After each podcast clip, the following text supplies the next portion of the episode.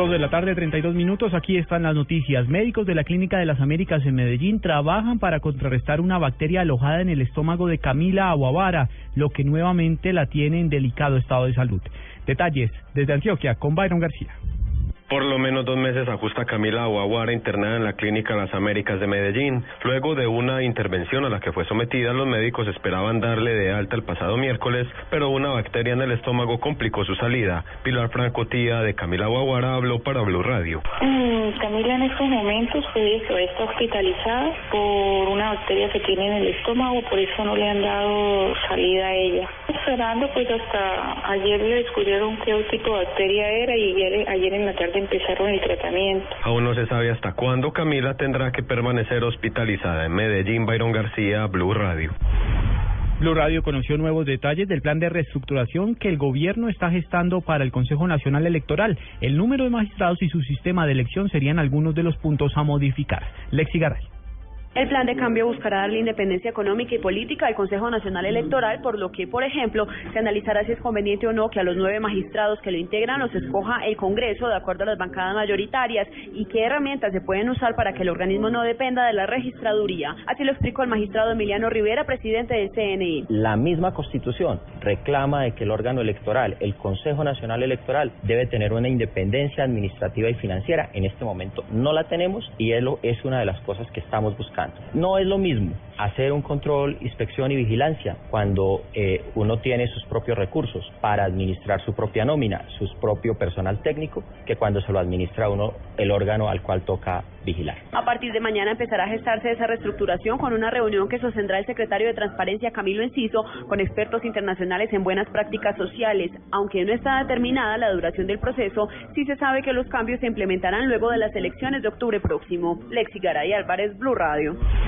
Dos de la tarde, 34 minutos. El alcalde Petro respondió al ultimátum de la Corte Constitucional para que la Comisión Reguladora de Agua envíe el reporte sobre el marco tarifario del servicio de aseo discutido para Bogotá. Daniela Morales.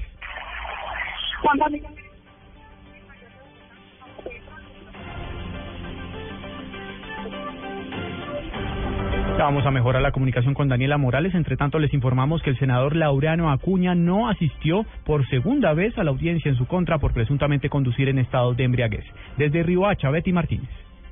El senador Laureano Acuña no se presentó a la audiencia contravencional por una infracción de tránsito cometida el pasado 2 de enero en la ciudad de Riohacha, cuando se negó a una prueba de alcoholemia solicitada por agentes de tránsito de la Policía Nacional. Esta es la segunda oportunidad que el senador no se presenta. Su apoderado Luis Carlos Torrerosa Díaz Granado aseguró que en la audiencia se presentaron pruebas documentales y un video donde se observa quién conducía el vehículo. En el video, el señor Orlando Mato. ¿Quién es el señor Orlando?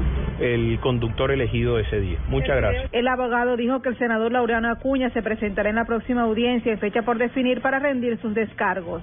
Desde Río Hacha, Betty Martínez, Blue Radio.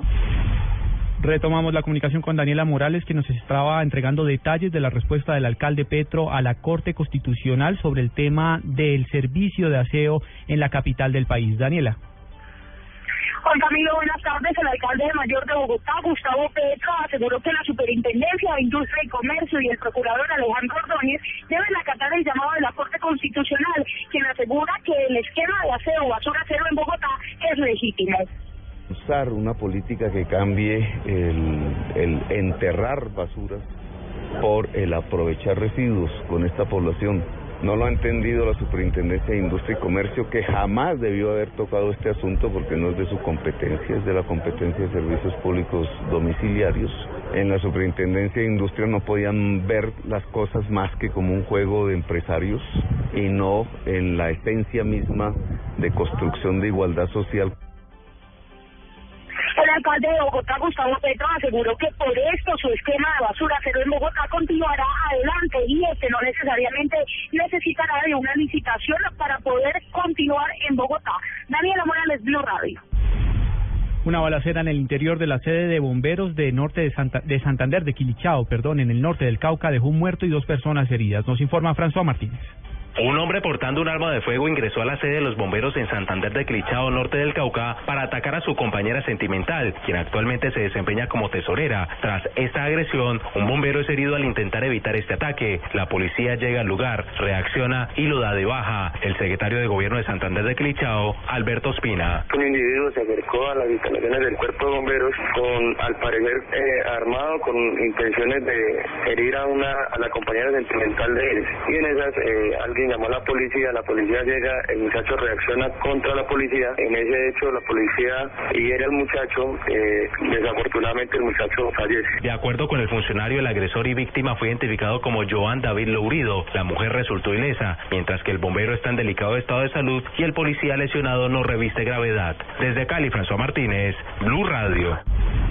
Víctimas del ex jefe paramilitar alias Julián Bolívar en Santander piden que no sea extraditado a los Estados Unidos para que le responda a las 130 mil víctimas en Colombia que dejó el bloque central Bolívar. Nos informa en Bucaramanga Javier Flores alias Julián Bolívar, ex jefe militar del bloque central Bolívar de las autodefensas, es señalado por la Fiscalía de organizar varias masacres en Barranca Bermeja y municipios del sur de Bolívar. Incluso se les indica de varias muertes y desapariciones en Bucaramanga, por lo que organizaciones de derechos humanos piden que no se dé la extradición que ya avaló la Corte Suprema de Justicia. Francisco Campo es vocero de la ONG Corporación Nación. Creo que su estela de terror, su estela de muerte, su estela de criminalidad fue abundante y muy amplia y la sociedad merece ser reparada en esa dimensión por el Estado colombiano, pero también por estos señores. Imagina usted 130 mil eh, víctimas de esos hechos horrorosos. De confirmarse el aval de la Corte Suprema, la extradición de alias Julián Bolívar queda en manos del presidente de la República. En Bucaramanga, Javier Flores, Blue Radio. El 13% de los hogares colombianos tiene un vehículo. De acuerdo con el Comité Automotor Colombiano, incluso en hogares de estrato 2 se compran carros nuevos debido a la necesidad de un medio de transporte. Julián Calderón. Con base en encuestas realizadas por el Departamento Administrativo Nacional de Estadística DANE, el Comité Automotor Colombiano conformado por Econometría, FENALCO y la ANDI determinó que entre 1997 y 2013 se mantuvo el porcentaje de hogares con carro en 13%. Juliana Rico, directora de la Cámara Automotriz de la ANDI. El vehículo privado, el vehículo automotor no es un lujo. El vehículo automotor hoy está siendo adquirido incluso en eh, incluso vehículos nuevos, no vehículos usados, a partir del estrato 2. Según Eduardo Bisbal, vicepresidente de vehículos de FENALCO, han sido las restricciones y problemas de movilidad los principales motivos de la constante entrada de vehículos nuevos. Cuando uno empieza a ponerle restricciones al vehículo y no tiene en qué transportarse, lo que hace es que compra otro vehículo. Yo conozco personas que no tienen solamente dos, sino tres vehículos, porque la gente necesita transportarse. El Comité Automotor espera que en 2015 se matriculen cerca de 310 mil vehículos nuevos aproximadamente. Julián Calderón, Blue Radio.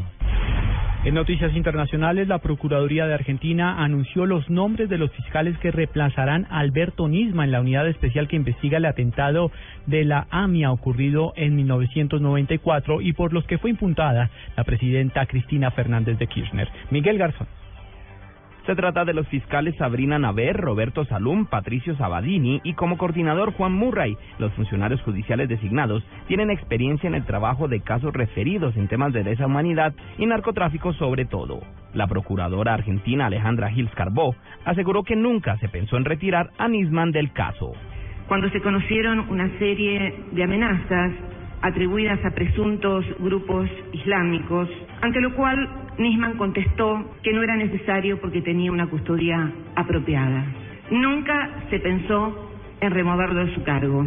Esta información se conoce luego de la imputación a la presidenta Cristina Fernández y a varios de sus colaboradores a quienes se les acusa de encubrimiento por favorecimiento personal agravado por la especial gravedad del hecho precedente en referencia al atentado a la AMIA y por la calidad de funcionarios públicos. Miguel Garzón, Blue Radio. Dos de la tarde, 41 minutos. Ampliación de estas y otras informaciones en blurradio.com. Continúen con Blog Deportivo.